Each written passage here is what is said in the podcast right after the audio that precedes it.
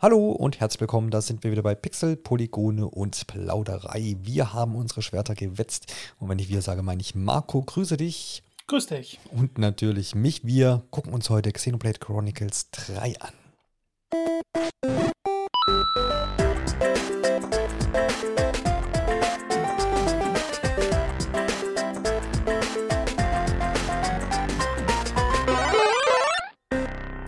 Der Marco durfte schon die letzten äh, Wochen äh, in das Spiel hineinschauen. Erscheint am 29. Juli. Und ich habe so ein bisschen das Gefühl, da freuen sich schon viele Leute drauf, auch wenn wir hier gerade mitten im Sommer stecken und viele Leute wahrscheinlich gar nicht keine Videospiele spielen oder nur sehr wenig, weil alles andere äh, fast vielleicht mehr Spaß macht an sommerlichen Aktivitäten. ähm, aber ich glaube, dieses Spiel wird wieder einige dann äh, zurück äh, vor die Bildschirme locken. Es kann sein, dass Marco jetzt im Laufe des Podcasts mir völlig widerspricht und sagt, nee, das können wir auch so einfach lassen, überspringt das, das ist ein Sommerlochspiel, was im Sommerloch bleibt. Oder vielleicht füllt das dieses Jahr auch komplett aus. Das werden wir heute auf jeden Fall, denke ich, klären können. Ähm, wir wollen aber natürlich vorab, wie das immer so ist, bei so, ne, wir haben ja schon den dritten Teil hier, noch so ein bisschen das ganze Ding mal einordnen. Xenoblade Chronicles erschien ja seinerzeit schon für die Nintendo, nein, für die Nintendo Wii, genau. Ich hätte schon wieder fast Switch gesagt, aus Gewohnheit. Und das im Jahre 2011, zumindest hierzulande in Europa. Hat damals für relativ Furore gesorgt, würde ich sagen. War ja auch ein, ja, ist auch eines der großen Spiele für die Wii, jetzt, was, was jetzt Nintendo selber gepublished hat. Entwickler Monolith Software. Ähm, also von daher schon, ne, wenn man so das so als, als Fels in der Brandung äh, neben den ganzen Casual Games auf der Wii ähm, mal sieht, da gehört das auf jeden Fall mit dazu. Warst du damals äh, da schon direkt on fire oder ist das was, was du nachgeholt hast? Weil es gab ja da auch nochmal eine Ultimate Edition, glaube ich, äh, hieß sie. Äh, Definitive Edition natürlich, wie soll das auch anders sein, für die Switch. Äh, oder hast du dann doch nicht so lange gewartet? Also ich habe von dem Spiel damals unglaublich viel Lob gehört. Ich habe es dann so mal ausprobiert, ein, zwei Stunden gespielt und ich habe gemerkt, das ist so gar nicht meins. Ähm, das war aber auch schon so ein Jahr nach Release für die Wii. Und ähm, nee, irgendwie, irgendwas hat mich daran gestört. Das hat mich nicht gefesselt. Ich mochte das Kampfsystem nicht allzu sehr. Ich hatte von dem Spiel sowieso hauptsächlich wegen diesem, ich weiß gar nicht mehr, wie es hieß, Project Rainfall, glaube ich, gehört. Genau, ja. ähm, weil es ja erst nicht in Nordamerika erscheinen sollte und alle haben Furore gemacht dann ist es am Ende erschienen. Irgendwie ein bisschen ironisch, wenn man schaut, dass es heute so eine der größten JRPG-Reihen der modernen Zeit ist. Ja. Ähm, ich habe dem Spiel dann irgendwann auf dem 3DS noch mal eine Chance gegeben. Äh, hatte einen schönen neuen, also New 3DS und es war ja der einzige wirklich große Exklusivtitel dafür. Äh, dann dachte ich, naja, muss ich mir mal anschauen. Äh, grafisch natürlich wahnsinnig äh, viel schlechter als die Wii-Version. Und trotzdem hat es mich da dann irgendwie gefesselt.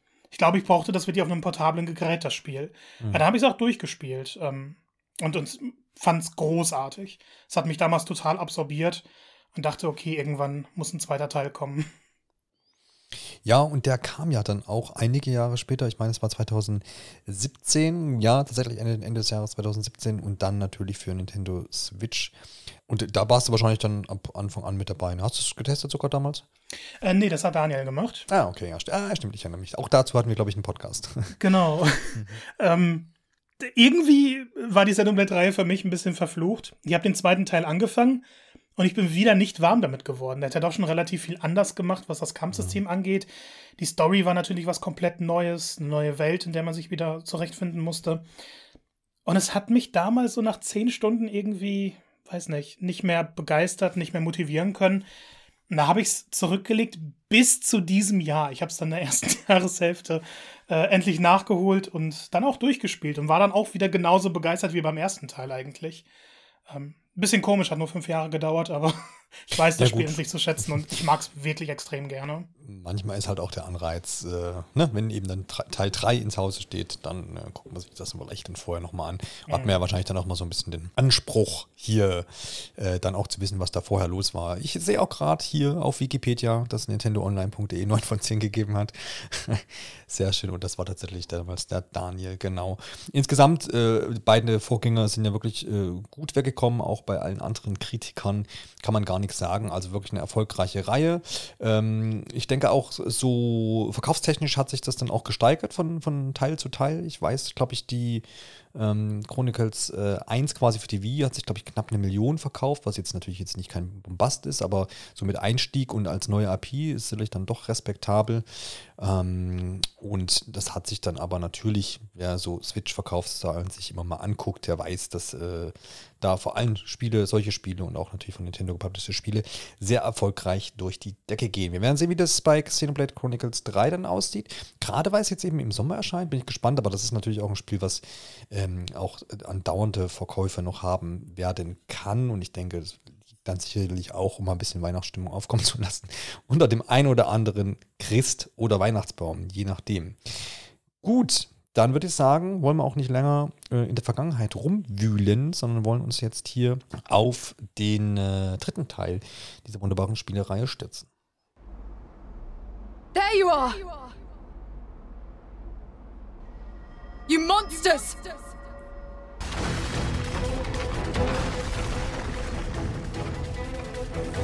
Cut it out!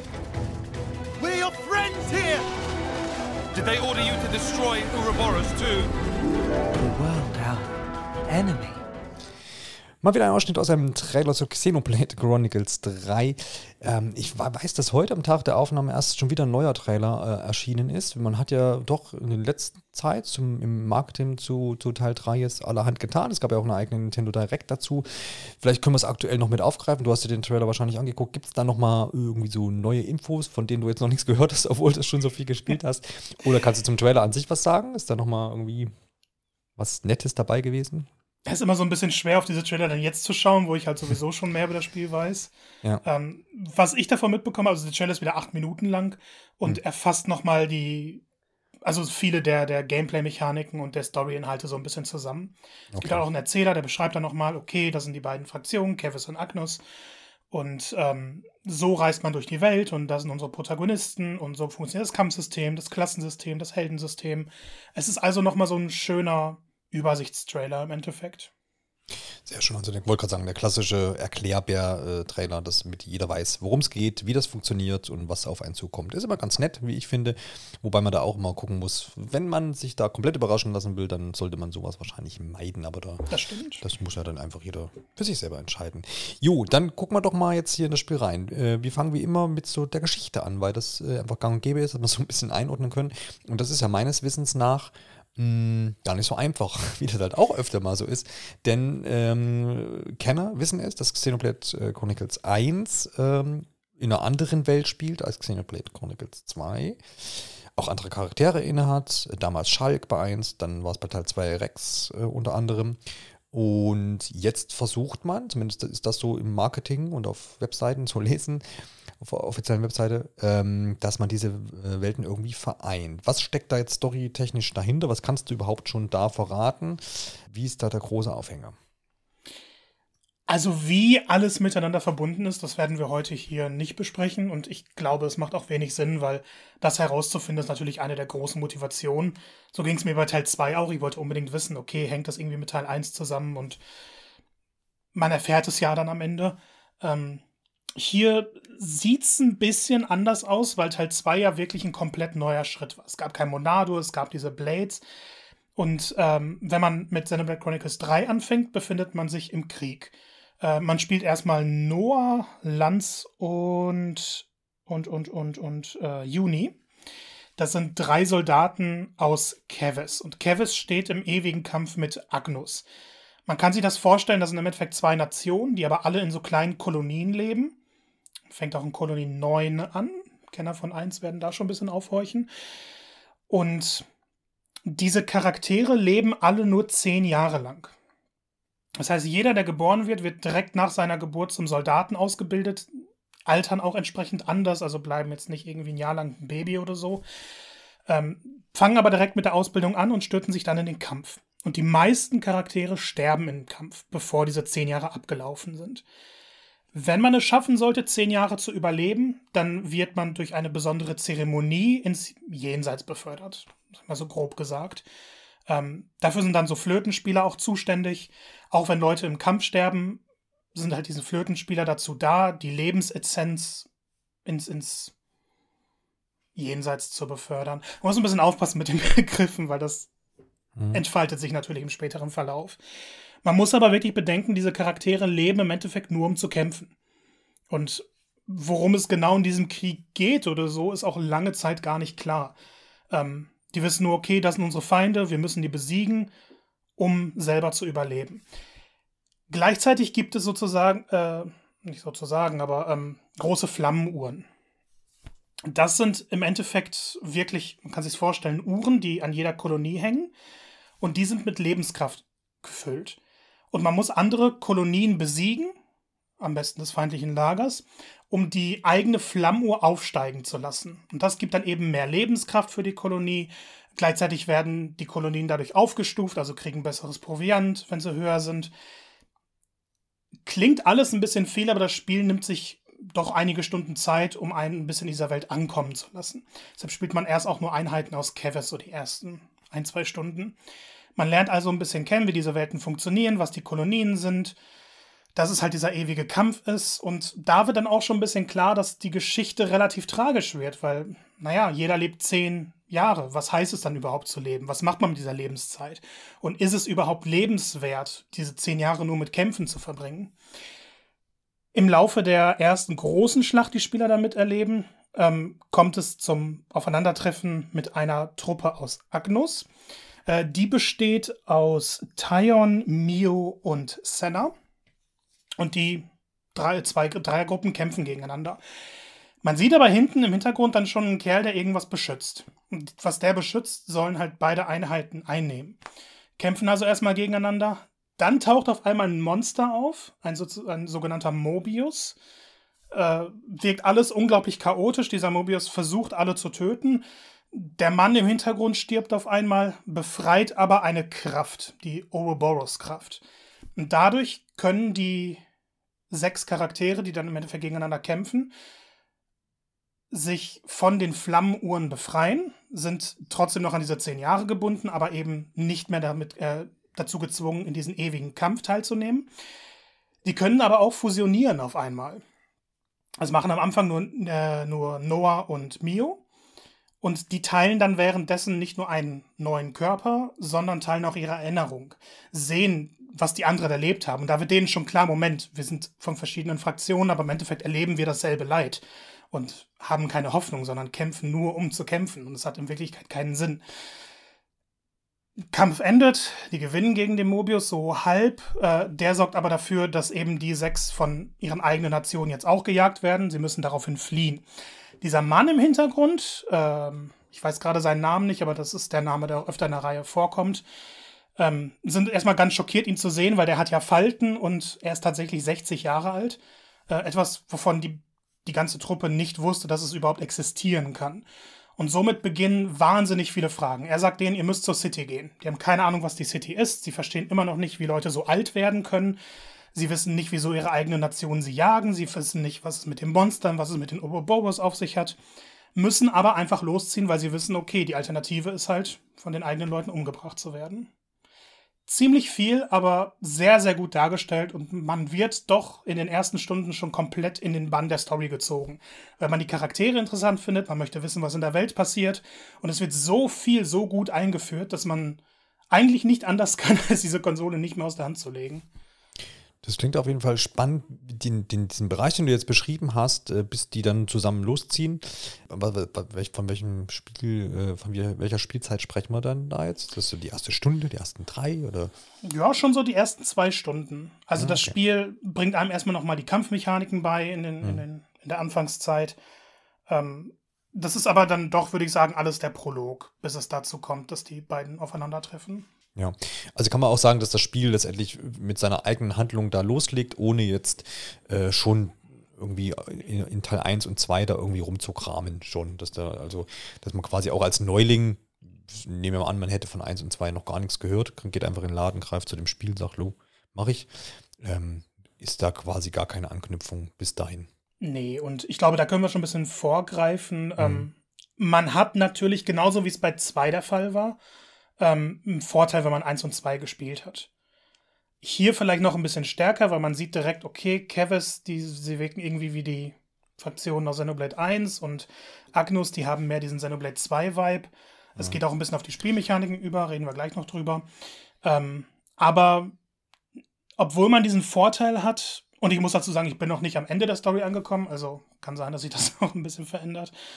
Ähm, aber man hat jetzt nicht das Gefühl, dass man unbedingt eins und zwei gespielt haben muss. Es ist ein Vorteil, aber drei möchte, obwohl es natürlich irgendwo Elemente verknüpft und wieder aufgreift, eine eigene Geschichte erzählen. Ja, das ist, doch schön. Also das ist ja auch gerade, wenn man jetzt nochmal äh, bedenkt, dass ja die Switch ganz auch ganz, ganz viele User einfach hat, dass man dann auch sagen kann, okay, die Mehrheit vielleicht auch dieser, dieser Spieler, dieser Besitzer können dann auch zu Xenoblade Chronicles 3 ähm, greifen, ohne jetzt vielleicht das alles noch vorher abzuarbeiten. Ich meine, es liegt ja eh immer jedem subjektiv quasi überlassen, inwiefern er sich da informiert, ob er da Lust hat, das jetzt alles nochmal vorher zu spielen oder ob man sich einfach ein bisschen einliest oder Videos dazu schaut. Die Möglichkeiten gibt es ja alle heutzutage, von daher mhm. kann da jeder selber so ein bisschen gucken. Aber wenn du jetzt sagst, ähm, es ist auf jeden Fall jetzt nicht nötig, um da irgendwo mitzukommen, dann ist das doch schon mal eine, eine gute Sache, wie ich finde. Ja, du hast ja schon äh, allerhand äh, zum Kampf so ein bisschen gesagt. Zumindest hast du einfach angeschnitten, dass das einfach ein großer Teil des, äh, des Spiels ist und äh, auch ein wichtiger Teil. Ich weiß ja schon, dass wir, oder ich kann mich dunkel daran erinnern, dass bei Teil 2 es da ja auch schon Veränderungen gab. Du hast vorhin auch nochmal erwähnt, ähm, ich kann jetzt nicht mehr explizit abrufen, welche Veränderungen das waren, aber ich habe äh, meine ich gehört, dass man jetzt so ein bisschen ähm, ja zum einen schon ähm, wieder zurückgegriffen hat auf die alten Teile, aber auch hier und dort einfach verbessert hat. Was würdest du denn sagen? Hat man da einen guten Mittelweg gefunden oder ist hat man jetzt mit zu viel Neuheiten um sich geworfen? Ähm, oder wie hat denn dir erstmal so als Übersicht das Kampfsystem gefallen, bevor wir in die Einzelheiten nochmal gehen? Ich würde sagen, sie haben den perfekten Mittelweg gefunden. Mhm. Und ähm, ich glaube, über das Kampfsystem können wir nicht reden, wenn wir direkt alles aufeinander packen, was es zu bieten hat, weil es wahnsinnig viel zu bieten hat. Ja. Da können wir so in Schichten abarbeiten. Und im Endeffekt basiert es wieder auf diesen automatischen Angriffen. Das war in 1 und 2 auch so. Man läuft zu einem Gegner, man drückt A, man holt seine Waffen raus und dann kämpfen die Charaktere automatisch. In Teil 1 hatte man dann Skills. Ähm, teilweise zehn gleichzeitig, die wurden dann unten angezeigt, hat man sie ausgewählt. Und äh, die konnte man dann einsetzen. Die hatten manchmal noch gewisse Vorteile, wenn man hinter dem Gegner stand oder an der Seite stand oder wenn der Gegner einen bestimmten Statuseffekt hatte, so wie Schwanken, konnte man ihn zum Beispiel umwerfen, um danach noch mehr Schaden anzurichten. Das kommt alles wieder. Das ist auch alles bekannt aus 1 und 2. In 1 war halt eine große Änderung, dass es mehrere Skills gleichzeitig gab. Also die Leiste unten konnte ganz voll werden. Und diese Skills hatten einen Cooldown-Effekt. Also man hat man 20 Sekunden warten müssen, bis man den Angriff noch, bis man diesen Skill nochmal benutzen kann. In Teil 2 haben sie das alles umgearbeitet. Dort gab es ja Blades, die man ziehen musste. Ich will darauf gar nicht zu weit zurückgreifen. Aber im Endeffekt hatte man immer drei verschiedene Angriffe, drei verschiedene Skills, basierend auf der Waffe, die man gerade hatte. Und äh, die waren dann nicht zeitlich gebunden, dadurch, dass sie wieder aufgeladen werden, sondern durch die Autoangriffe. Man musste zum Beispiel sechs automatische Angriffe ausführen, also einfach abwarten, den Charakter schlagen lassen, bis man dann eine Fähigkeit wieder benutzen konnte. Ähm, es gab dann so, man konnte bis zu drei Sets davon haben, aber das waren erstmal die grundlegenden Unterschiede. Also in zwei hatte man weniger Skills gleichzeitig und ähm, es gab keine Abklingzeit, sondern das war daran gebunden. Xenoblade Chronicles 3 hat beides. Und das finde ich wahnsinnig interessant. Äh, anfangs spielt man halt die, die drei aus Keves. Und die haben dann auch wieder erstmal nur drei Angriffe, lassen sich später noch austauschen, aber trotzdem immer drei Skills gleichzeitig, äh, die dann ausgewählt werden. Und die laden sich dann nach einer bestimmten Zeit wieder auf. Je nachdem, wie stark man auflevelt oder wie häufig man die Fähigkeiten benutzt, verbessert man diese Werte, sodass man nicht allzu lange warten muss. Aber man ist an diese Zeit gebunden. Die Einheiten aus Agnus, haben hingegen die Mechanik aus 2. Das heißt, man muss dann so und so lange den Autoangriff abwarten, bis die Fähigkeiten wieder aufgeladen werden. Und das ist ziemlich interessant, wenn man dann zwischen den Charakteren hin und her wechselt, was man im Kampf jetzt jederzeit machen kann, dass man ein bisschen schauen muss, okay, die haben die Fähigkeit, die haben halt die Fähigkeiten. Wird besonders interessant, weil später kann man äh, Skills aus anderen Kategorien hinzufügen, sodass man im Endeffekt immer sechs Angriffe hat. Drei davon sind eben mit Abklingzeit und drei davon sind an den Autoangriff gebunden. Die kann man sogar noch kombinieren über eine spezielle Tastenkombination, ähm, damit man beide Effekte nutzt. Aber man muss dann tatsächlich ein bisschen darauf achten, warte ich jetzt ab und benutze noch meinen Autoangriff oder benutze ich meine Skills jetzt schon oder will ich die später kombinieren. Es ist ein interessanter Mix, der erst ein bisschen überladen wirkt, Äh, nach, nach zwei, drei Kämpfen ist man aber komplett drin in dem System. Man fühlt mhm. sich also nicht irgendwie überfordert, sondern diese, diese Gameplay-Sache fügt sich dermaßen perfekt zur Story ein, dass man eigentlich eher Spaß damit hat, anstatt sich jetzt Gedanken darüber zu machen, okay, ich muss jetzt darauf achten, dass da die Zeit vergeht oder so. Vor allem, weil die Kämpfe sowieso relativ schnell und dynamisch ablaufen. Ja, da zur Einordnung auch nochmal, ich habe ja, bin ich dann quasi immer zu sechst in so einem Kampf unterwegs? Oder ist das unterschiedlich? Stelle ich das vorher zusammen? Ist das, wovon hängt das ab? Ja, das ist ja auch die interessante Neuigkeit. Diesmal sind tatsächlich immer alle sechs Gruppenmitglieder in der Party. Mhm. Und vorher waren es dann immer drei, dann konnte man ein bisschen austauschen. Nein, jetzt sind alle sechs Protagonisten auf dem Schlachtfeld, kämpfen auch gleichzeitig mhm. und man kann zwischen ihnen hin und her wechseln. Das hört sich halt schon nach wahnsinnig vielen taktischen Möglichkeiten an und das ist tatsächlich auch so. Es ist aber, finde ich, insgesamt ein Riesenvorteil, weil man halt mehr Optionen hat. Mhm. Äh, das Kampfgeschehen ist aufregender. Und irgendwie, finde ich, wächst man mehr mit den Charakteren zusammen, wenn man sie halt permanent da hat. Also auch wenn man durch die Oberwelt läuft, das sind immer die sechs. Es können sogar noch ein siebter Charakter dazukommen, über die, die Heldenmechanik reden wir auch ein bisschen später noch drüber. Aber man hat immer eine große Truppe bei sich. Und ich, ich dachte halt anfangs, okay, es wird dann total unübersichtlich. Finde ich aber im Endeffekt nicht. Es ist ein wahnsinnig tolles Spielgefühl. Ja, das äh, klingt auf jeden Fall interessant. Es gibt es dann aber da ähm, überhaupt noch so dieses, ich bin minutenlang in irgendeinem Menü, ich weiß gar nicht, gar nicht ob das jemals so war bei Xenoblade, aber Thema Rollenspiel, ähm, um mir quasi meine, meine Party zusammenzustellen, um mich auf irgendeinen Kampf vorzubereiten. Wenn ich ja sowieso immer alle sechs dabei habe, die ja wie du ja schon angerissen hast, unterschiedliche Fähigkeiten innehaben. Also gibt's, ist, ist viel Vorbereitungszeit oder ist es tatsächlich dadurch, dass man da immer jetzt gut gerüstet ist, zumindest so scheint es zumindest, ähm, gut gewappnet für jeden Kampf? Jein, muss man dazu sagen. Mhm. Ähm, und zwar ist die Klassenmechanik diesmal deutlich ausgefeilter. Mhm. Also im, dadurch, dass die Charaktere Ouroboros werden, erhalten sie auch andere Fähigkeiten, nicht nur die Möglichkeit zu fusionieren. Und zwar können sie Klassen der anderen Charaktere für sich selbst einnehmen. Ähm, ich weiß gar nicht mehr, was die Anfangsklassen waren, aber Noah ist zum Beispiel ein Schwertkämpfer und er kann die Fähigkeit ähm, oder er kann zum Beispiel zum Heilschützen werden, was eigentlich Juni ist. Und somit kann man anfangs dann erstmal alle sechs Klassen für alle sechs Charaktere übernehmen. Und dadurch, dass sich die Klassen auch nur bis zum bestimmten Wert aufleveln lassen, lohnt es sich, die Klassen dann immer zu wechseln. Vor allem wenn man eine, eine Klasse hochlevelt, dann erhält man Boni und Angriffsfähigkeiten, die man unabhängig von dieser Klasse nutzen kann, sodass man dann diese drei zusätzlichen Angriffe aus anderen Klassen wählen kann. Die muss man dann natürlich erstmal bekommen, also hin und her wechseln und immer wieder anpassen, was für ein Moveset man hat, gerade weil innerhalb der Klassen auch mehr als drei Movesets erlernbar sind und man sich dann überlegen muss, welche brauche ich dann jetzt. Ähm, sorgen das schon dafür, dass man relativ lange in diesen Menüs hin und her überlegt. Mhm. Vor allem, weil man es dann jedes Mal für sechs Charaktere machen muss. Das ist dann nicht, dass man denkt, okay, das ist meine Party gerade, für die passe ich das an. Man muss es immer für alle machen. Die Menüs sind glücklicherweise sehr übersichtlich und ähm, man hat ein bisschen zurückgesteckt, was äh, andere Mechaniken eingeht, angeht. Ähm, es gibt jetzt nicht mehr für jeden einzelnen äh, Fähigkeitenbaum oder so.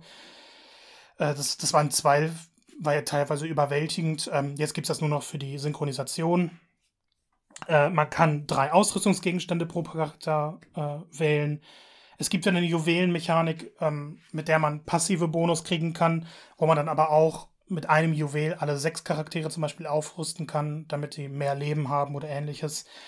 Es gibt Talente, die sich erlernen lassen, die man hin und her tauschen kann. Also die, die, wer jetzt denkt, dass es alles ein bisschen zu simpel ist, weil man sechs Charaktere auf dem Feld hat und man kann ja so durchlaufen, der wird dann doch nochmal lernen müssen, okay, ähm, es, ist doch ein sehr tiefgehendes Rollenspielsystem, das mit diesen typischen Vorbereitungsmechaniken immer zusammenhängt. Trotzdem finde ich es nicht allzu kompliziert, weil jede Mechanik an sich interessant ist und jedes System, das sie eingeführt haben, aber nichts davon überwältigt. Und da muss man vielleicht so den, den größten Pot aufmachen. Ich finde, Xenoblade 1 und 2 haben ihre Spielmechaniken relativ schlecht erklärt. Und das war auch immer wieder ein Problem ähm, und, und eine Kritik, dass halt gerade 2 vieles nur mal in einem kleinen Fenster sagt und dann muss man, muss man sich selber überlegen, wie alles zusammenhängt. Xenoblade Chronicles 3 hat sehr, sehr viel mehr Tutorials. Es erklärt sehr viel ausführlicher. Und es gibt sogar noch mal ein eigenes Menü, in dem man Kampfstrategien wiederholen oder erlernen kann. Ähm, natürlich alles rein optional, aber wer da mit dem Kampfsystem noch nicht so ganz warm wird, kann da ein bisschen Zeit reinstecken und dem wird dann nochmal genauer erklärt, okay, die Angriffskategorie hat den Vorteil oder wenn man das anpasst, dann bewirkt das diese Angriffe. Also keiner muss Angst haben, dass er vom Spiel alleine gelassen wird, weil die Macher sich wirklich an oberster Stelle gesetzt haben, dass jeder alles erlernen kann, ohne überfordert zu werden. Gleichzeitig ist aber nichts zu eindimensional. Ja, das wirkt doch schon mal sehr einladend. Ähm, Nochmal auf diese sechs äh, gleichzeitig agierenden Charaktere zurück. Ist es denn so, dass man dann, weil das ist ja, finde ich, immer so ein bisschen die Gefahr, erlebt man auch in dem einen oder anderen Spiel, so ein bisschen so Lieblingscharaktere entwickelt, dass man sagt, ja, mit den zweien, da komme ich gut durch und komme in allen Situationen irgendwie zum Ziel und die anderen kann ich dann mal vernachlässigen oder schafft es das Spiel da auch, ähm, einen so ein bisschen dahin zu bringen, dass man sagt, man muss schon äh, da Abwechslung mit reinbringen und sich auch um alle sechs kümmern? Naja, wenn man jetzt die Charaktere ignoriert und deren Klassen nicht wechselt, dann merkt man halt, dass die Truppe nicht mehr so vielfältig ist. Und ähm, man muss sich wirklich vorstellen, wenn Noah jetzt seine eigene Klasse hat, mit dem Schwert angreift, dann hat er die und die Fähigkeiten. Wenn jetzt aber zum Beispiel Tyon zum Schwertkämpfer wird, spielt er sich im Endeffekt genauso, wie Noah sich vorher gespielt hat. Mit denselben Fähigkeiten, mit, mit demselben Moveset, mit demselben Positionierungsspiel, ähm, sodass man eigentlich schon dazu gezwungen wird, alles ein bisschen hin und her zu wechseln, auch andere Charaktere zu spielen. Dadurch, dass die, die KI aber eigentlich ganz gut ist, kann man natürlich auch sagen, okay, ich bleibe jetzt bei einem Charakter. Und ich spiele jetzt nur seine Klasse, weil ja trotzdem alle gleichzeitig angreifen. Ähm, es wird dem Spieler also ein bisschen selber überlassen, ob er jetzt seine Lieblingscharaktere hat, mit denen der am meisten herumspielt oder nur ein paar. Bei mir war es zum Beispiel so, dass einige der Support-Klassen fand ich halt spielerisch nicht allzu spannend ähm, die lasse ich dann immer vom Computer halt spielen. Dadurch, dass meine Support-Klassen sich aber immer wieder verändern, also jetzt ist der eine Support, danach ist der Angreifer oder Verteidiger, spiele ich ja dann doch irgendwie alle Charaktere, nur vielleicht nicht eben alle Klassen. Genau, es ist auch so, dass du, wenn du es jetzt gerade noch erwähnt hast, ich glaube, das nicht, vielleicht das jetzt nicht irgendwo dann nicht rauskam, dass wenn ich selber einen Charakter da übernehme und halt ich ja im Normalfall auch mache, äh, kann frei wechseln und aber die anderen kann ich eben weiterhin noch befehligen. Ne? So ist es. Genau. Es gibt ja. auch so ein, so ein, paar Kommandos, dass man zum Beispiel sagt, okay, alle kommen jetzt zu mir, wo ich gerade stehe, oder mhm. alle konzentrieren ihre Angriffe auf einen Charakter. Also selbst wenn man die anderen nicht persönlich steuert, kann man denen doch so ein paar passive Befehle geben. Ja. Ich habe noch was gelesen, dass eine Neuerung soll, soll sein, dass man selber seinen Charakter in diesen Kämpfen schneller mittlerweile bewegen kann. Wie ist es denn umgesetzt? Wie war es denn vorher? Also ich finde nicht, dass sie sich unbedingt so viel schneller bewegen lassen. Ich glaube, der Kampf an sich ist schneller.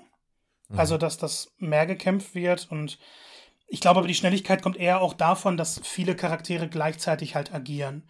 Und das Positionsspiel jetzt noch ein bisschen wichtiger wird. Also, wenn man sich jetzt zu langsam bewegen würde, dann könnte man nicht schnell genug zum Beispiel am hinteren Teil eines Charakters erscheinen. Mhm. Und ähm, was auch ein großes Thema schon in der Vorberichterstattung war, äh, sind Effektfelder. Ich kann zum Beispiel ein Feld erzeugen um einen Charakter herum, in dem alle geheilt werden. Da muss man aber in diesen grünen Kreis auch gehen mit anderen Charakteren, wenn die geheilt werden sollen.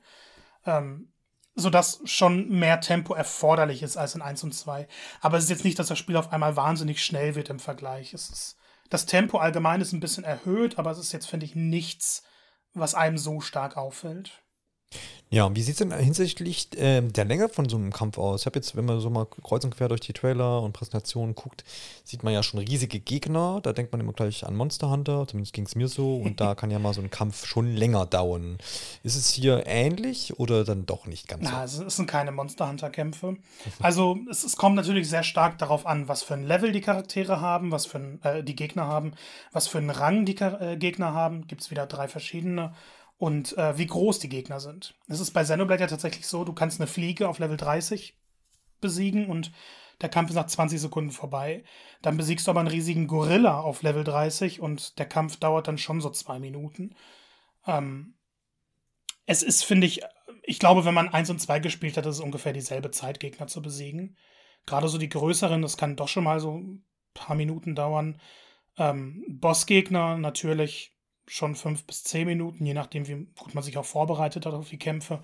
Es ist jetzt aber nichts unglaublich Langes. Also ich glaube, über zehn Minuten hat kein Kampf gedauert bisher.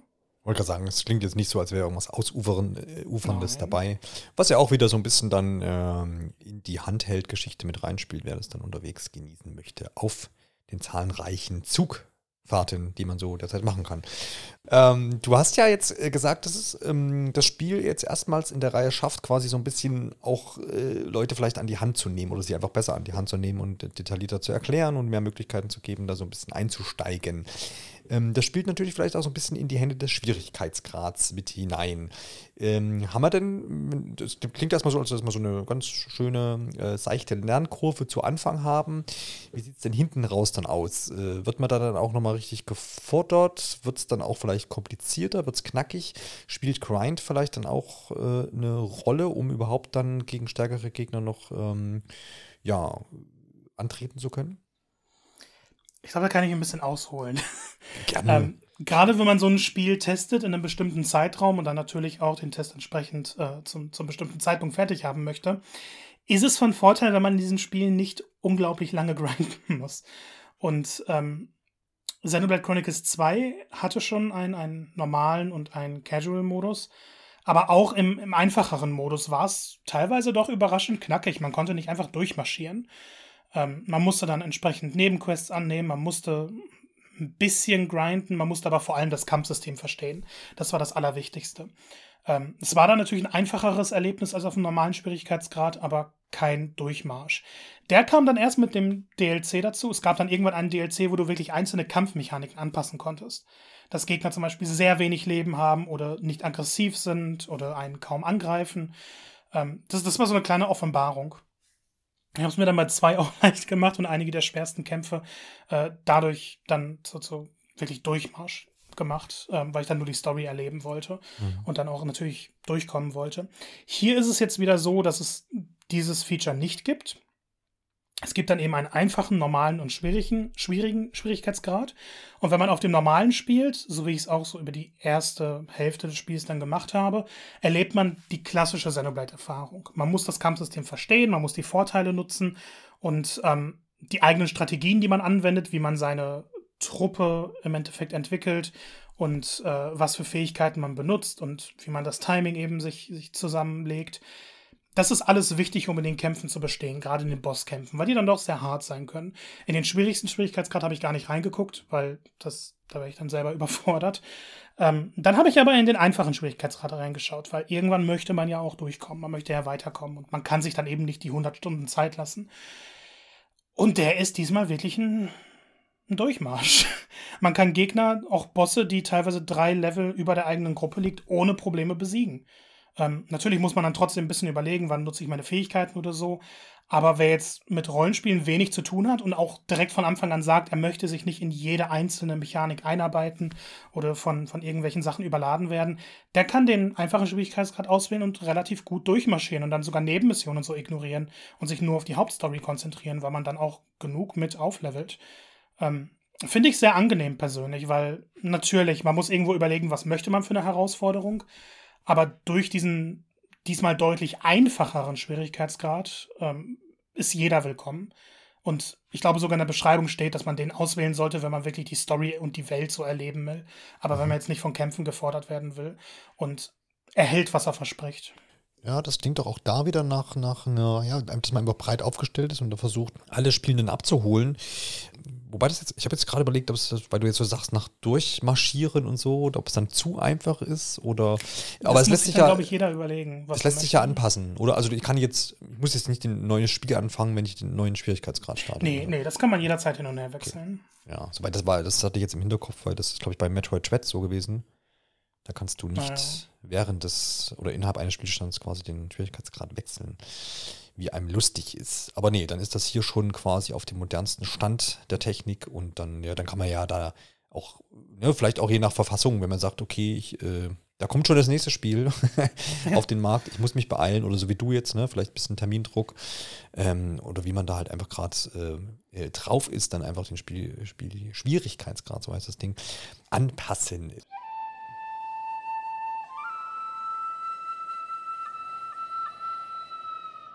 Fighting in order to live, and living to fight.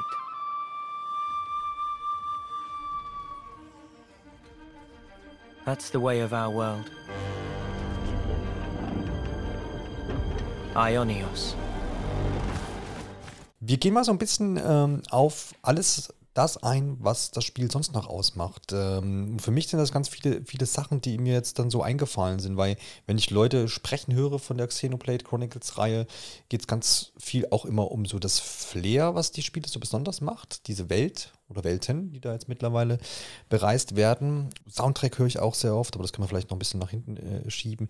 Was macht denn dieses Flair, Xenoblade äh, Chronicles Flair denn aus? Und ist es denn in Teil 3 auch noch da und ist es sogar noch besser geworden vielleicht? Also über besser und schlechter ist immer schwer zu reden, finde ich, mhm. weil jedes so seinen eigenen Flair hatte.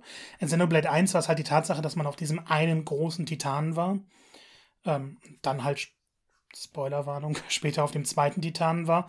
Aber man wusste dann, okay, man ist jetzt auf der Schulter, man ist jetzt im Fußbereich oder so. Mhm. Und das war dann schon irgendwie was Besonderes. Und man wusste, man konnte dann teilweise schon in die Ferne gucken und man hat 20 Stunden gespielt und hat dann im, im Horizont die Anfangsstadt gesehen und solche Sachen. Ähm, hinzu kommt natürlich noch, dass die, die Welt wirklich offen ist und groß ist. Also man hat riesige Flächen, in denen man stundenlang irgendwelche Aufgaben abarbeiten kann, Materialien sammeln kann. Xenoblade Chronicles 2 hat ja dieses gleiche Flair genommen von den großen offenen Welten, hatte dann aber im Kontrast ziemlich viele große Städte und hat eben auf vielen Titanen gespielt und eben nicht nur auf zweien, wodurch dann auch ein bisschen mehr Vielfalt möglich war. Xenoblade Chronicles 3 spielt wieder in einer zusammenhängenden Welt, die dann aber nicht irgendwie auf einem Titan ist, sondern das ist einfach die Welt. Man reist durch diese Welt im Laufe der Story und hat dann natürlich auch seine verschiedenen Gebiete. Ähm, ich weiß gar nicht, welche. Ah, Entschuldigung, ich weiß gar nicht, welche ich alle nennen darf. Ähm, auf jeden Fall kriegt man genug Abwechslung und man hat dieses typische Flair von den großen Welten. Am Anfang wird halt gesagt, ihr müsst zur City und dies am Fuße eines gigantischen Schwertes. Und egal wo man in der Welt ist, äh, man kann eigentlich immer dieses Schwert in der Entfernung sehen. Gerade weil es halt große Wiesen gibt, weil es große Ödländer gibt. Und man hat immer dieses Schwert im Hintergrund, was finde ich wahnsinnig cooles Gefühl ist, weil je weiter man in der Story ist, desto größer wird dieses Schwert natürlich auch, weil man näher dran ist. Ähm, an sich ist die Welt aber wieder sehr, sehr frei. Das heißt, man kann klar sein Ziel, seine Ziele verfolgen, auch in der Haupthandlung immer fortschreiten und geradeaus hingehen. Man kann aber auch so viel Zeit investieren, um kleinere Orte zu finden, um Nebenaufgaben zu erledigen. Ähm, Nebenaufgaben auch ein großes Thema, kommen wir gleich noch zu.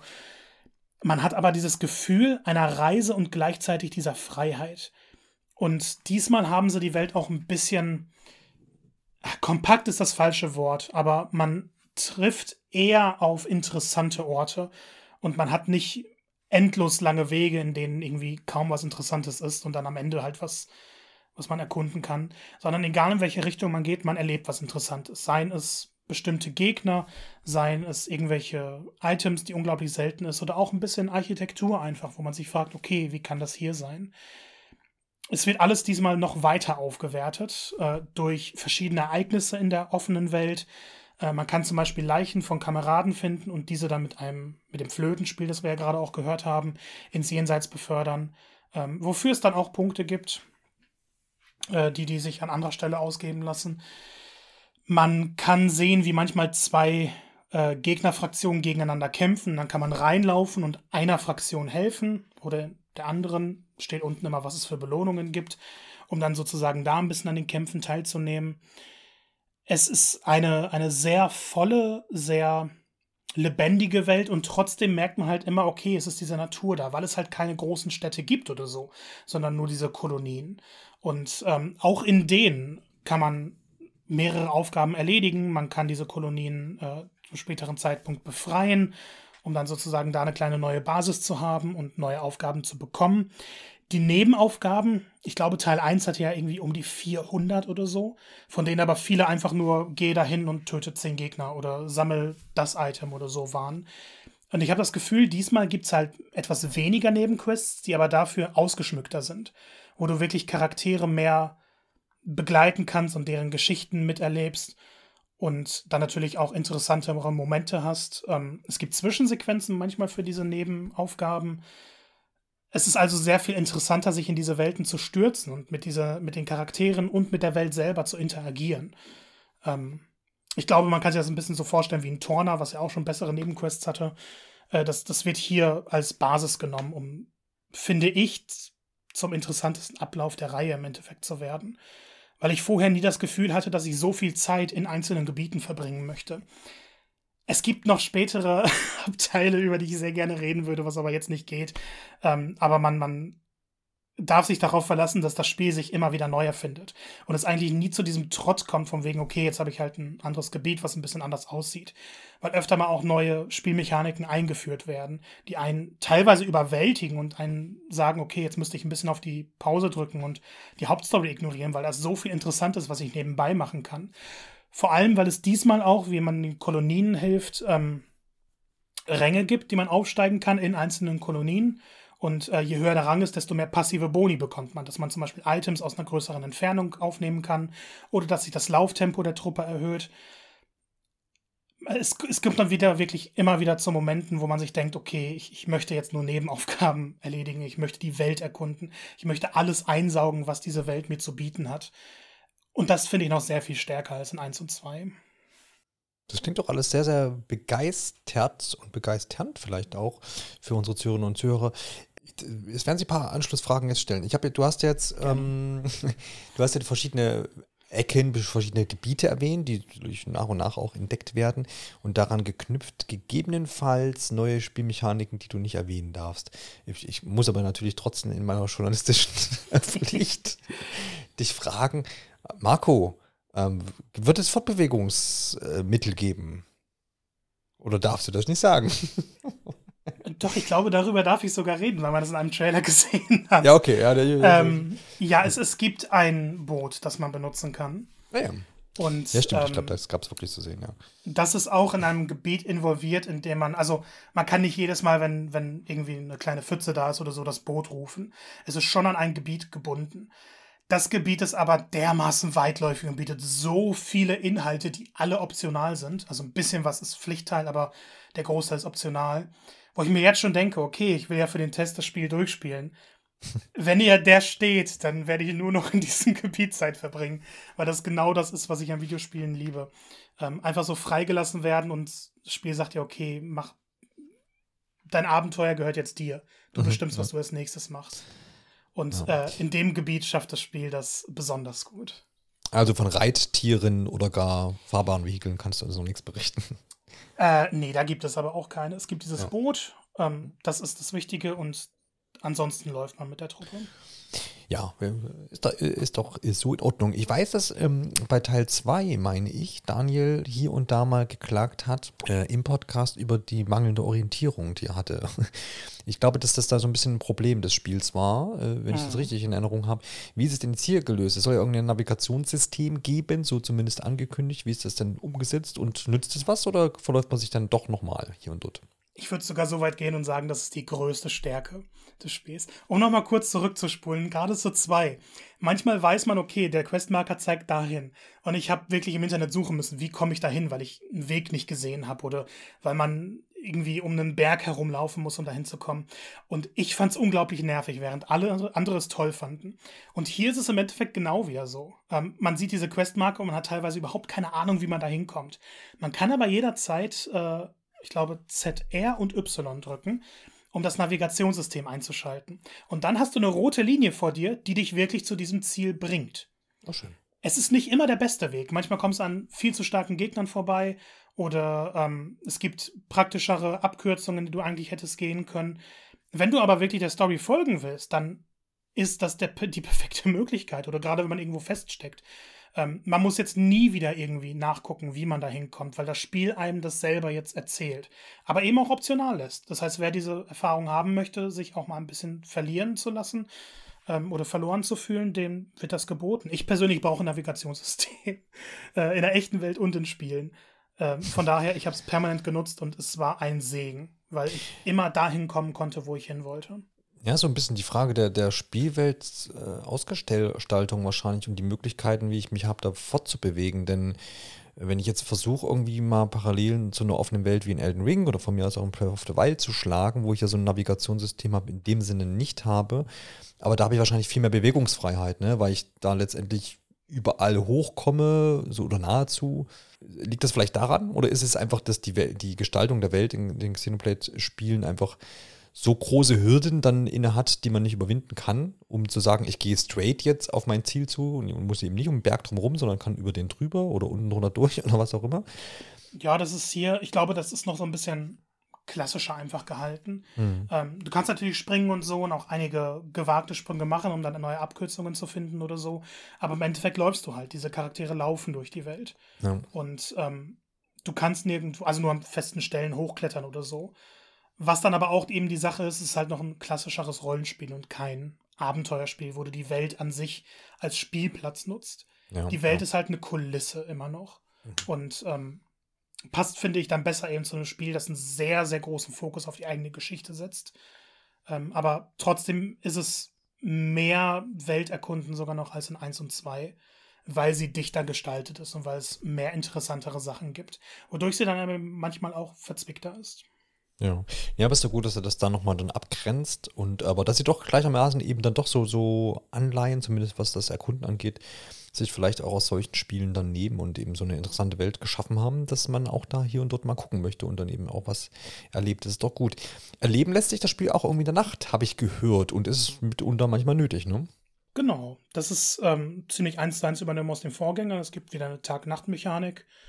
Ähm, Einige Monster erscheinen auch nur tagsüber oder nachts. Die Welt verändert sich.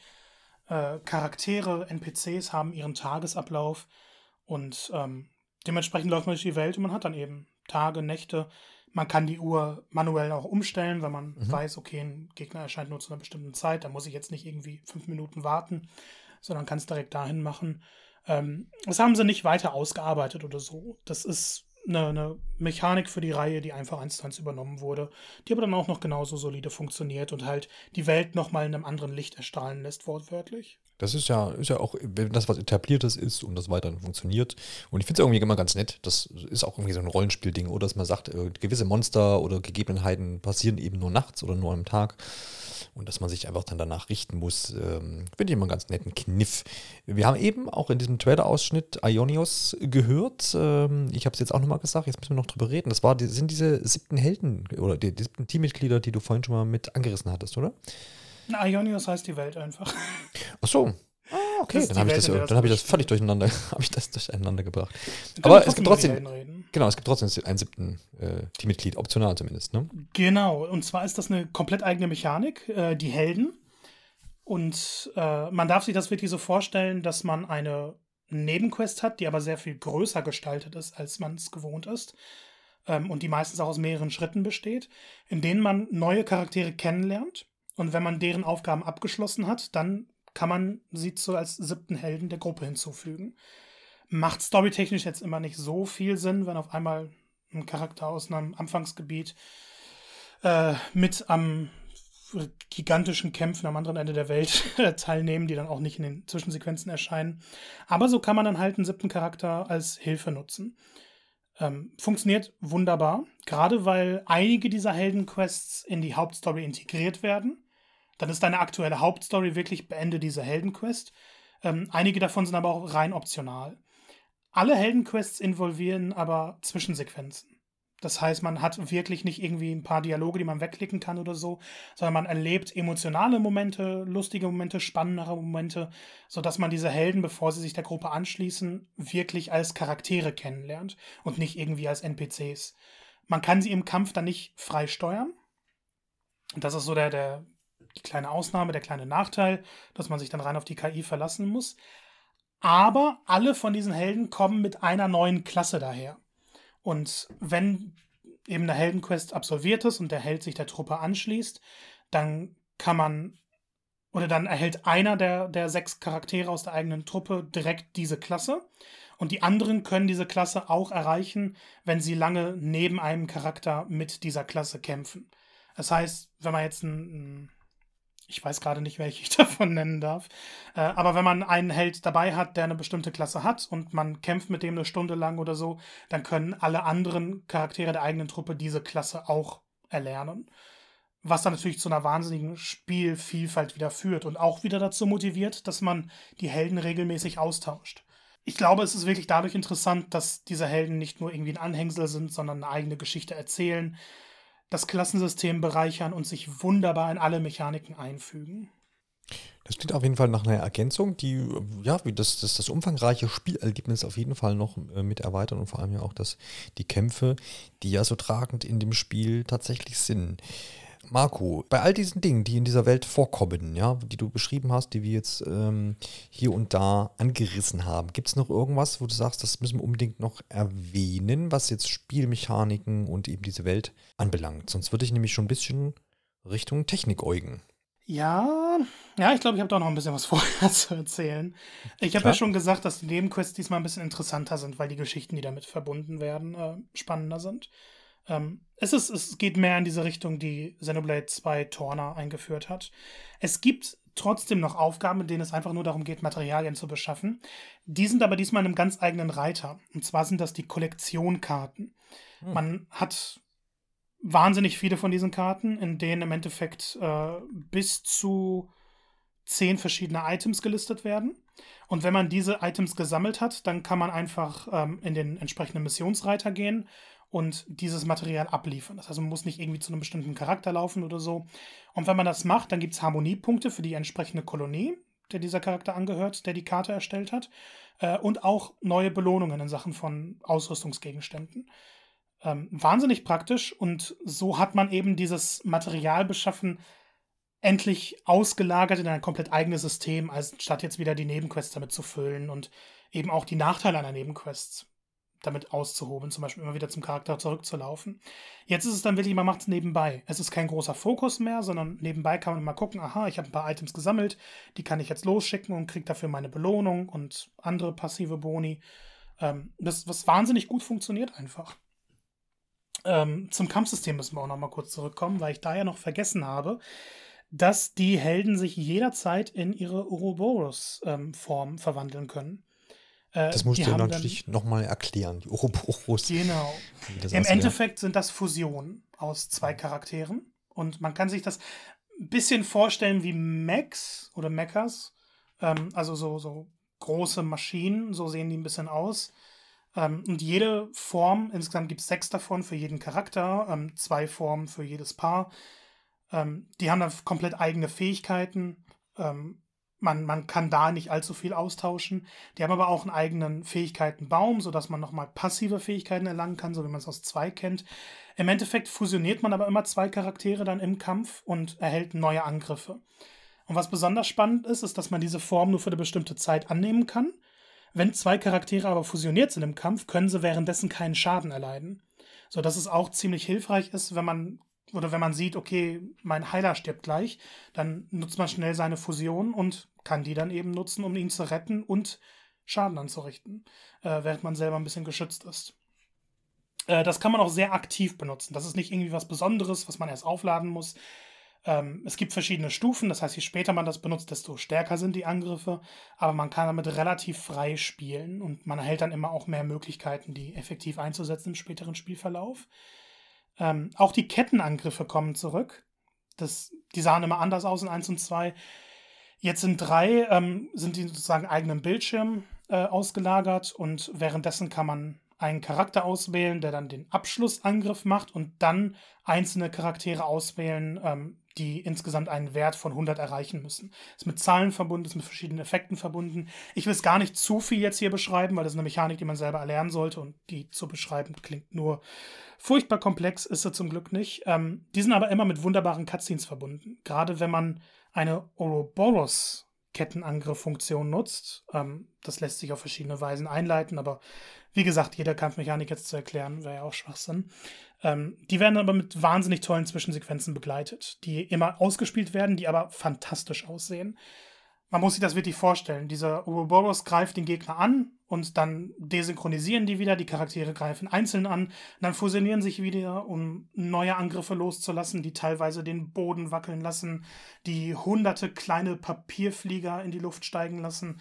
Ähm, es ist ein optisches Meisterwerk in solchen Momenten und ich kann mich nie daran satt sehen.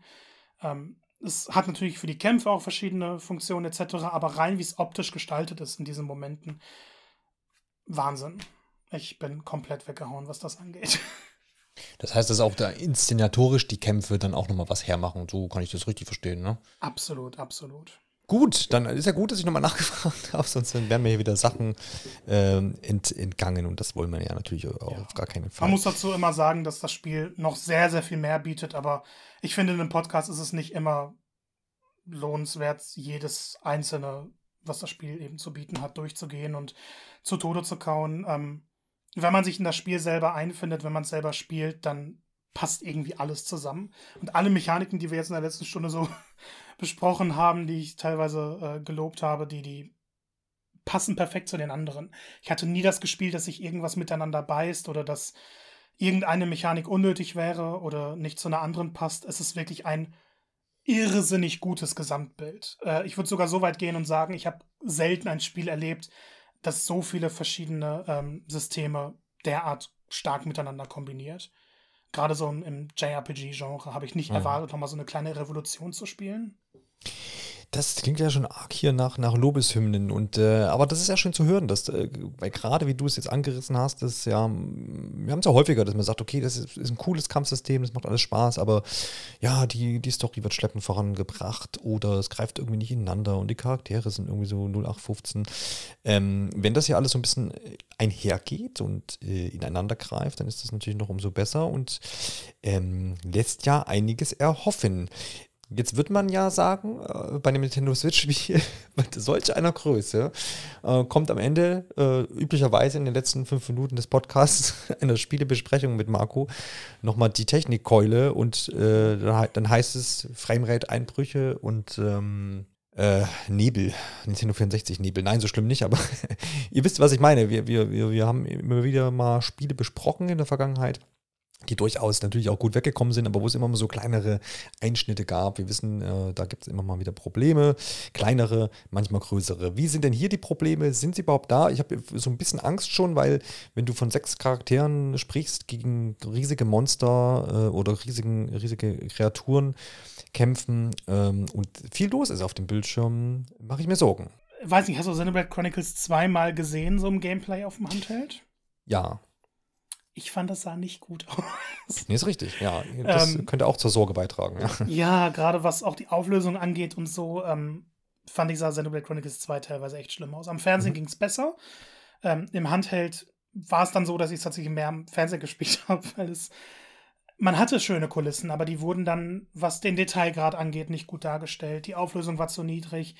Bildrate war nicht immer in Ordnung bei Xenoblade, also da war nichts, was besonders auffällt, aber man konnte die Welt nicht so genießen, wie man sie eigentlich genießen sollte. Und äh, es passiert ja auch selten, dass ich ein Switch-Spiel aufgrund der Technik lobe. Aber ja, Xenoblade Chronicles 3 ist ein Traum. Es hat natürlich seine Probleme im Handheld-Modus, die jedes Handheld-Spiel so ein bisschen hat. Ähm, die höhere Auflösung am Fernsehen macht sich bemerkbar. Trotzdem sieht das Spiel nie irgendwie wie großer Brei aus oder so. Ja. Ähm, die, die Texturenqualität ist in Ordnung. Man weiß, okay, der Boden ist der Boden. Und ähm, es ist, wird sich jetzt nicht an Current-Gen-Spielen messen können. Aber was Open-World-Spiele auf Switch angeht, sieht es fantastisch aus. Wie gesagt, die Qualität der einzelnen Sachen, so ein Fels ist jetzt nicht das Schönste, was man jemals gesehen hat, aber mhm. der Artstil passt wunderbar darauf, mhm. sodass ich eigentlich nie das Gefühl habe, ich muss jetzt auf irgendwelche Kanten oder so, die ein bisschen wackelig sind, achten, sondern ich genieße jederzeit das Gesamtbild. Und auch wenn ich in die Ferne schaue, klar sieht alles nicht so schön aus, wie es auf anderen Konsolen aussehen könnte. Aber ich glaube, ich selber habe noch nie dann so eine schöne Atmosphäre auf der Switch gesehen. Ähm, der OLED-Bildschirm trägt bestimmt auch ein bisschen dazu bei, dass die Kräf Farben halt kräftiger sind und so. Aber an sich sieht das Spiel dank seines Artstils und auch seiner Liebe zum Detail, egal in welchem Ort man da ist, dermaßen gut aus, dass ich zu keinem Zeitpunkt gedacht habe, okay, das müsste jetzt technisch besser sein. Es ist halt die Switch. Und die Switch ist ein tolles System. Die Switch hat, hat aber ihre Grenzen. Und ich habe jetzt das Gefühl, Monolith hat diese Grenzen für das Spiel, was sie machen, ausgeschöpft. Mhm. Ähm, einige werden sagen, okay, aber mein Zelda Breath of the Wild sieht schöner aus. Ja, aber Zelda bietet dann auch eben nicht so viele Details und so eine Weitsicht und so gigantische Welten an sich oder Gebiete. Ähm, also mit gigantisch meine ich wirklich ausdetaillierte Sachen. Ähm, und auch Mario Odyssey sieht natürlich besser aus, aber bietet halt auch nicht das, was ein Xenoblade bietet. Ich glaube, man muss es einfach mal gesehen haben. Ähm, wer die Trailer geschaut hat, der wird ein recht gutes Bild davon haben. Ähm, es ist immer noch irgendwo so ein bisschen optisch klar ein JRPG, aber ich persönlich kann mich nicht daran satt sehen. Ja, ich, ich habe in Erinnerung noch auch, dass bei den, beim Ankündigungstrailer seiner Zeit äh, es vielleicht auch da Diskussionen gab. Wahrscheinlich war das auch gerade mal wieder in, in, der Gerüchteküche am Brodeln, ne? Nintendo Switch Pro. Äh, da war dann schon, ja, das wird ja die aktuelle Switch nicht schaffen. Das ist bestimmt ein Spiel für die nächste Konsole oder für, die, für den Upgrade oder sowas. Solche, solche ähm, Kommentare oder Diskussionen gab es da in jedem Fall, was ja dann auch davon zeugt, dass es schon in, in den ersten Trailern einfach ähm, ja aufgefallen ist, dass es ein hübsches Spiel einfach ist. Mhm. Und, äh, also ich, auch ganz wenn man performt. so spielt, dann merkt man, das kann die aktuelle Switch halt schon. Mhm. Weil wenn man eben auf diese technischen Details guckt und das tot analysieren möchte, dann ja, dann ist das Spiel natürlich bei weitem nicht perfekt. Ja, Aber absolut. am Ende kommt es ja darauf an, wie es beim Spielen wirkt. Genau, genau. Wie ist das Gesamtbild? Wie, wie kommt die Stimmung rüber? Und äh, da kann man ja nicht oft genug sagen, dass das dann immer gar nicht unbedingt um Grafikqualität an sich geht, sondern eben um dieses, um dieses Gesamtbild, was beim, beim Spielenden dann ankommen muss oder ankommt. Und wenn das stimmig ist äh, und dann noch mit den Aspekten, die du schon genannt hast, einhergeht, dann ist das doch sicherlich eine schöne Sache. In dem Fall bei Xenoblade Chronicles 3. Man könnte jetzt noch böse sagen, dass vielleicht Monolith, äh, da ja jetzt dieser Release hm, vorgezogen wurde auf den äh, 29.07. Ähm, jetzt Zeit hat, vielleicht bei Game Freak nochmal ein bisschen nachzuschubsen, dass dann im Winter ein wunderschönes Pokémon-Spiel erscheinen wird, wovon ich absolut ausgehe. So, Technik heißt auch immer Soundtrack. Ich denke, da müssen wir uns keine Sorgen oh machen, Gott. weil, äh, oh mein Gott, die letzten Jahre auch schon gut waren und sehr gut und äh, orchestral untermalt. Ich denke, wir dürfen hier ähnliche Höhenflüge, was den Sound angeht, erwarten. Ich bin ja sowieso ein emotionaler Mensch, aber ich glaube, selten mich ein Soundtrack so oft zum Weinen gebracht, gerade in oh. Kombination mit gewissen Story-Momenten. Okay. Ähm, es, es ist ein ein irrsinnig guter Soundtrack. Ähm, für mich locker in den Top 10 Soundtracks der gesamten Videospielindustrie. Nintendo hat ja schon ein paar der Lieder im Vorab veröffentlicht und die höre ich eigentlich am laufenden Band rauf und runter, wenn ich gerade das Spiel nicht spiele. Äh, was ich aber wirklich beeindruckend finde, ist, wie gut diese Musik immer zum Geschehen passt. Es, es das Spiel ist sehr emotional und das Spiel ist sehr dramatisch und traurig auch in vielen Momenten. Und diese Musik unterstreicht das dann einfach immer. Vor allem, weil das Flötenspiel natürlich auch in der Geschichte eine große Bedeutung hat. Und immer, wenn man, wenn es ganz still wird und die, also zwei der Protagonisten dann auf ihrem Flöten spielen, das Herz bleibt stehen. Es ist so unglaublich schön. Aber dann auch wieder die Kampfmusik ist jedes Mal gut. Die orchestralen, gigantischen Werke sind gut. Und es gibt einige Lieder, ich, ich ärgere mich tierisch, dass es sie halt aktuell noch nicht auf YouTube oder so gibt, ähm, weil, ich, weil ich gewisse Zwischensequenzen am liebsten nochmal schauen würde, alleine weil die Lieder dahinter so gut waren. Ähm, was den Soundtrack angeht, muss ich keiner Sorgen machen. Da ich weiß nicht, ob er besser ist als 1 und 2, weil 1 und 2 hat auch so ein paar ikonische Lieder, die nie aus meinem Kopf rausgehen werden. Aber 3 kann sich definitiv an den beiden messen. Wir hören jetzt einfach mal rein, habe ich beschlossen. Oh.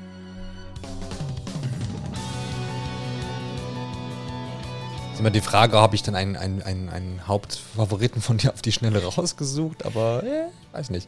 The Weight äh, of Life? Ja, Weight of Life ist, ist unglaublich.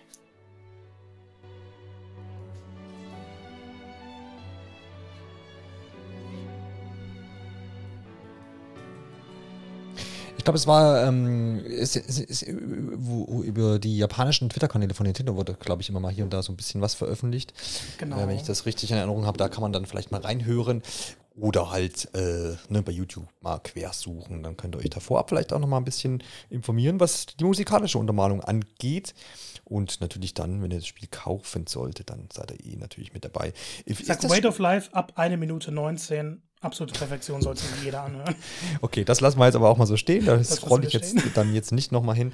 Ähm, ist, ist denn der äh, Soundtrack Teil der Collect Collectors Edition, die, die ja hier jetzt in den letzten Tagen nochmal viel diskutiert wurde?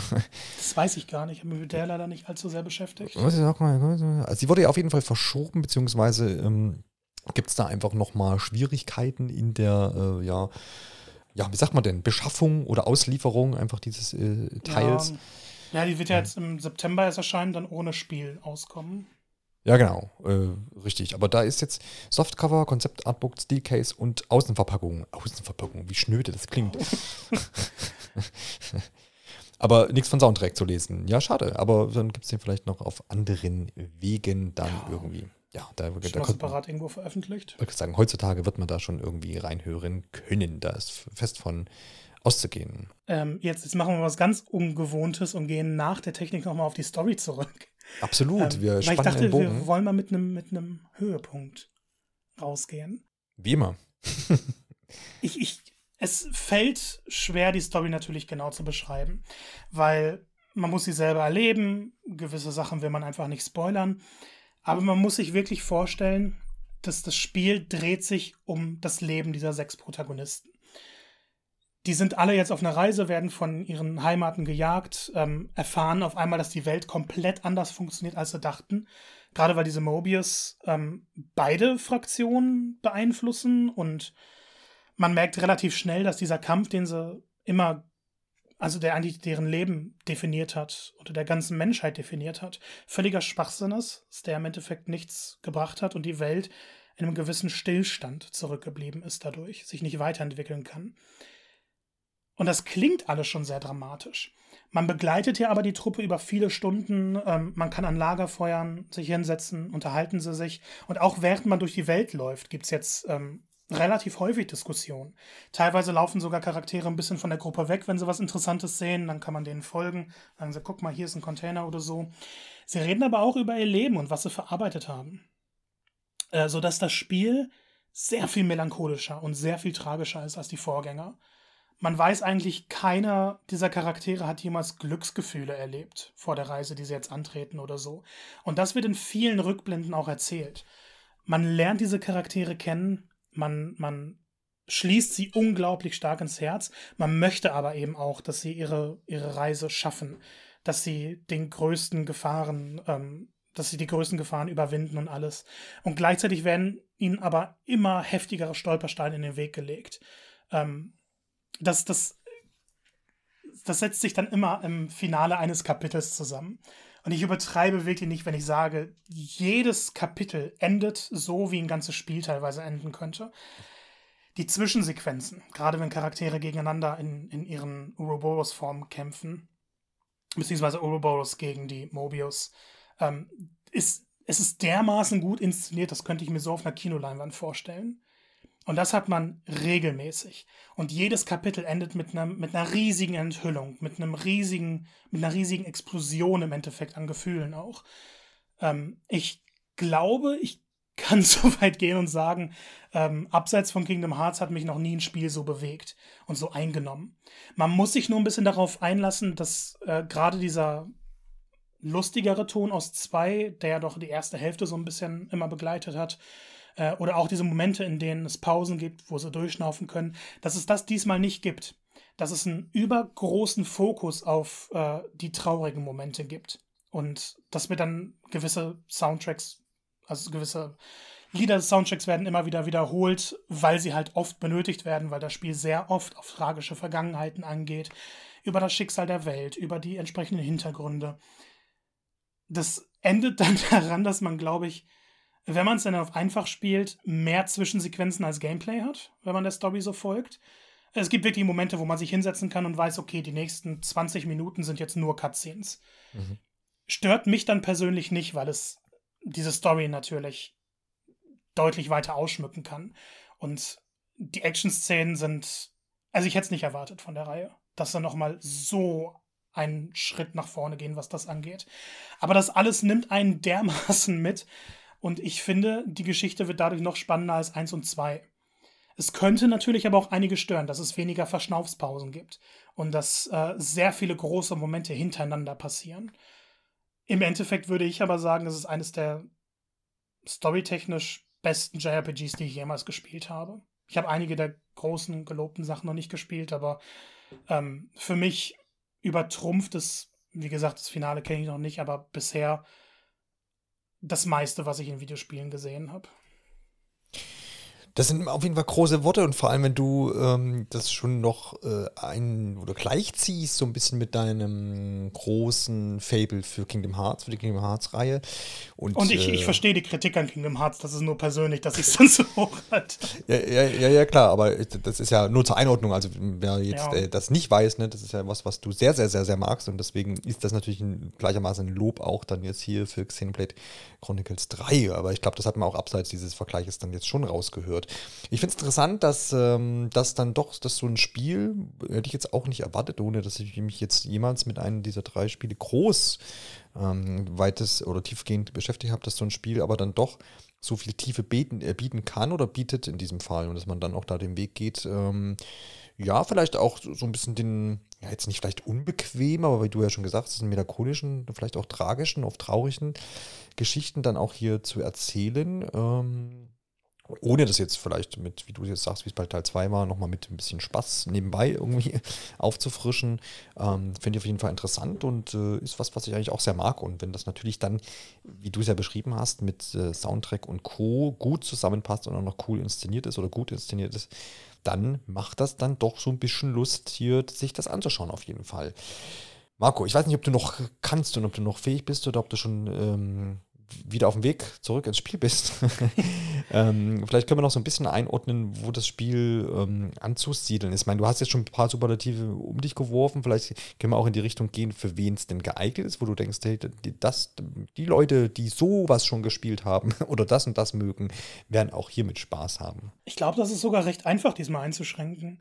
Ähm, wer auch nur das geringste Interesse an JRPGs hat, sollte Xenoblade Chronicles 3 gespielt haben. Ich meine, viele sagen das halt auch über 1 und 2 oder so, aber ich finde, auf 3 trifft das noch mal mehr zu, weil die Spielmechaniken diesmal noch, oder die haben im Endeffekt alles, was an den Vorgängern kritikwürdig war, abgeworfen. Mhm. Das einzige Argument, das man bringen kann, ist, dass manche Kämpfe, wenn es auf einmal 20 Einheiten gleichzeitig da auf dem Feld sind, ein bisschen unübersichtlich werden können. Aber selbst dann, Kamera lässt sich jederzeit verändern und solche Sachen, ähm, sodass das nicht allzu sehr stört. Ähm, jeder, der das geringste Interesse an JRPGs hat, sollte mal einen Blick reinwerfen. Und nicht mal unbedingt eins und zwei vorher spielen. Ich meine, ja, es hat einen Vorteil, aber wenn man sagt, man will diese 100 Stunden nicht investieren, dann kann man auch direkt in drei einsteigen. Mhm. Ähm, und selbst wer jetzt nicht so das größte JRPG-Fable hat, wer dann doch äh, eine sehr ambitionierte Geschichte erleben möchte, die auch keine Angst davor hat, etwas tiefsinnigere Fragen zu stellen und sich vor allem mit dem Sinn des Lebens zu beschäftigen, auf eine sehr, sehr vielschichtige Art. Ähm, der kann auch mal reinschauen. Denn, wie gesagt, der einfache Schwierigkeitsgrad ist eigentlich perfekt, um Leute an ein etwas anderes Rollenspielsystem ranzuführen.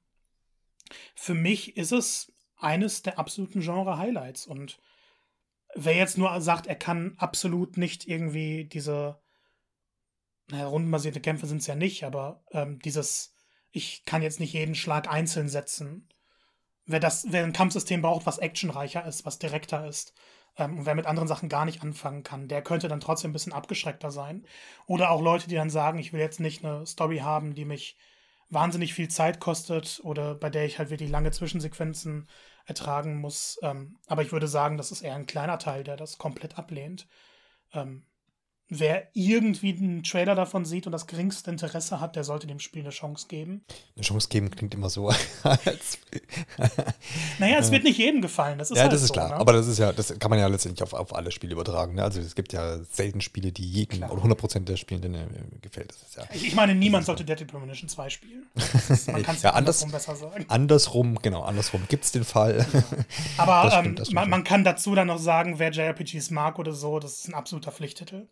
Ja, ist, ja, ja. Ähm, darüber werden wir in zehn Jahren noch reden. Es erscheint ja in diesem Jahr noch Bayonetta 3. Wie äh, denkst du, wird der Kampf ausgehen ums Spiel des Jahres? Äh, für Nintendo Switch natürlich. Wir wollen es mal hier so ein bisschen einschränken. Äh, denn da kommen ja noch zahlreiche Spiele. Aber das wäre ja, also, ist das schon Xenoblade ein Anwärter? So, wenn man jetzt nur auf die Switch-Titel guckt? Schon. Oh, definitiv. Ich definitiv, glaube, also ne? für mich persönlich wird es ähm, zwischen Bayonetta 3 und Xenoblade Chronicles 3 ansiedeln. Interessant, interessant. Okay, dann äh, würde ich sagen, äh, legen wir unsere Schwerter wieder beiseite, Marco, und ähm, ja, freuen uns dann auf den Release in ein paar Tagen und sind dann gespannt auf eure Reaktion da draußen. Äh, lasst gerne mal einen Kommentar auf pixelpolygoneplauderei.de oder auf Instagram und Twitter da dann äh, freuen wir uns und dann wissen wir auch vielleicht, was ihr von dem Spiel haltet, beziehungsweise ne, ob ihr es vorhabt, euch zu kaufen oder wenn ihr es dann gespielt habt, was denn ihr so für Eindrücke gewinnen konntet. Ähm, hört gerne auch in eine unserer anderen Episoden rein. Zuletzt war das das äh, ziemlich umfangreiche Safe Game zum Ende des Monats Juni. Da ging es natürlich um allerlei Präsentationen, die die drei ersetzt haben. Da haben wir gesprochen, Marco und ich, über ganz, ganz viel, über Resident Evil, über ähm, Sony-Ankündigungen, über alles Mögliche. Und dann auch an der Stelle nochmal empfohlen sei die Folge zur Unreal Engine 5. Da erklären uns nämlich zwei Studenten, unter anderem der Freddy, was denn alles da so gut dran ist und was das vielleicht für uns Spielende ähm, ja, bringen kann. Also die zwei Empfehlungen gebe ich euch mal noch mit auf den Weg und dann hören wir uns natürlich im Laufe des Monats August sicherlich noch das ein oder andere Mal. Äh, wir werden äh, zur Gamescom reisen, äh, so ein paar Leute auf jeden Fall uns, der Freddy und ich. Dementsprechend denke ich mal, werden wir da auch einen Podcast zu aufzeichnen, wenn es denn was zu sehen gibt. Zumindest werden wir ja Eindrücke ähm, gewinnen, wie so eine Gamescom nach dieser langen Pause jetzt funktioniert und äh, wie viel Spaß das macht. Und ich glaube, es wird Spaß machen, auch wenn jetzt Nintendo und Sony und all diese großen Firmen nicht dabei sind. Aber ich denke, ich freue freu mich drauf und habe dann Bock drauf, euch davon zu erzählen. Also, in dem Sinne, Marco, danke auch dir für die Ausführung zu Xenoblade Chronicles 3. Und dann hören wir uns demnächst wieder. Macht's gut. Bis zum nächsten Mal.